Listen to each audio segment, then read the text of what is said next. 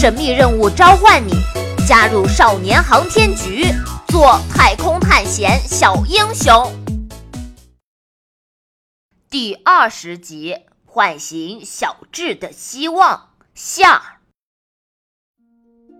星妹趴在那个巨大的玻璃上，向训练室里张望着。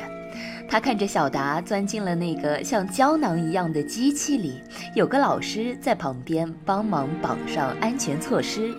小达呢，一脸茫然地往监控室这边看。小达，加油！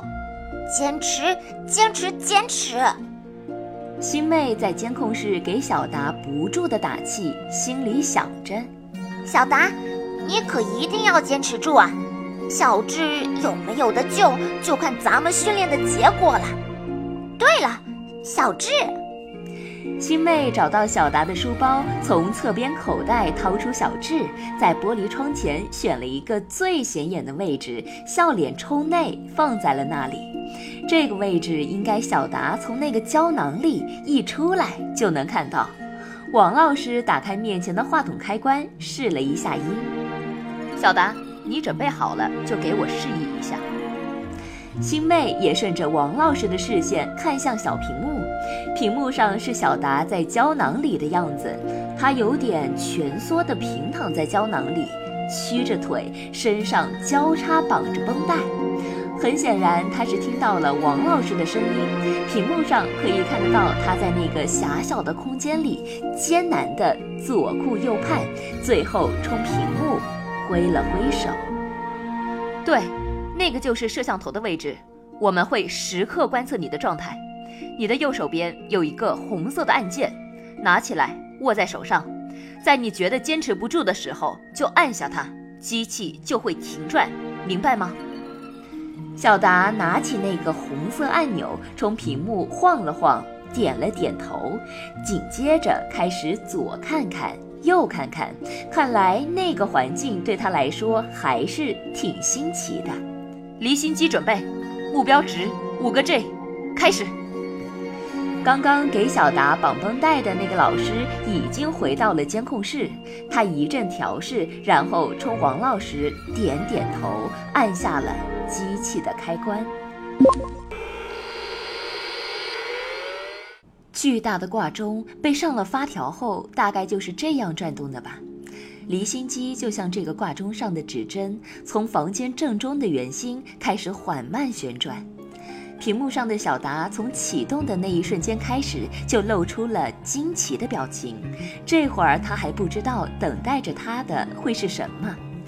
监控台上那个表示重力的读数，每过一秒，小数点后面数字就会增长一点儿。随之，训练室里的那个大机器每过一秒，速度就会快一点。这些变化慢慢的蔓延到了小屏幕里，小达的脸上。最开始的时候，小达的表情有些惊奇，有些惊讶，总之就是有些生动。但是随着重力数字的不断增长，机器运转速度的不断加快，小达的表情也慢慢的变得僵硬起来。看他的脸，好像有一双无形的手按在上面，把肌肉按得扁平，还伴随着一些轻微的颤抖，仿佛失去了合上的力气。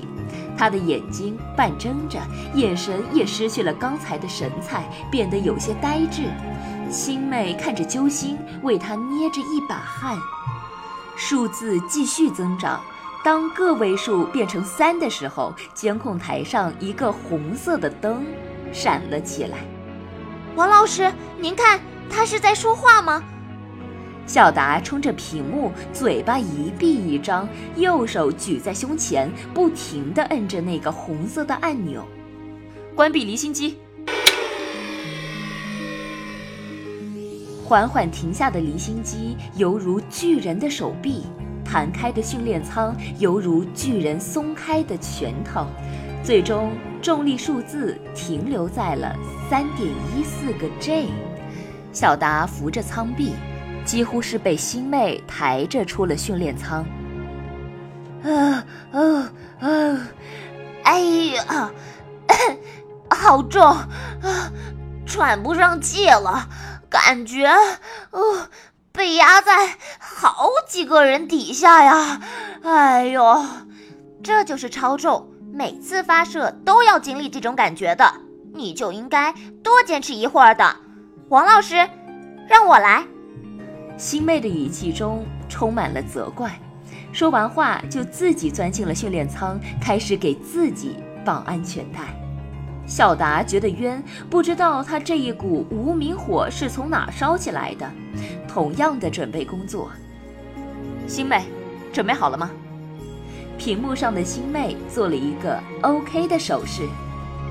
离心机准备，目标值五个 G，开始。同样的过程，离心机像挂钟上的指针，缓缓地开始转动。监控台上表示重力的数字每隔一秒小数点后增长一点。小屏幕上，星妹的表情渐渐地变得僵硬，嘴巴微张，眼睛半闭。头顶上的两个星星都有点儿被压变形了。同样的，监控台上那个红色的灯闪了起来，这次数字定格在了二点六五个 G。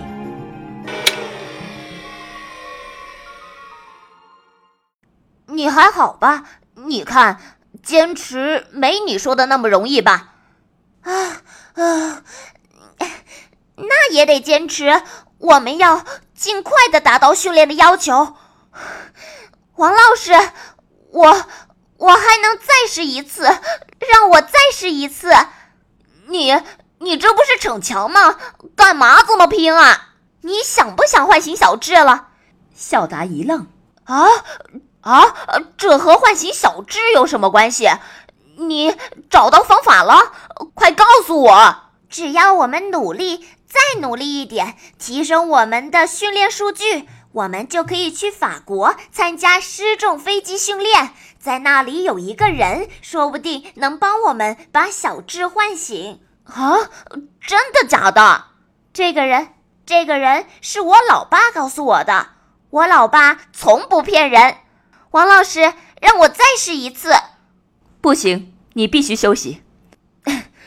让我来。星妹回头看向小达，小达往前跨了一步，向监控室里的王老师招了招手：“王老师，我来，我再试一次。”好，小达，第二次测试准备。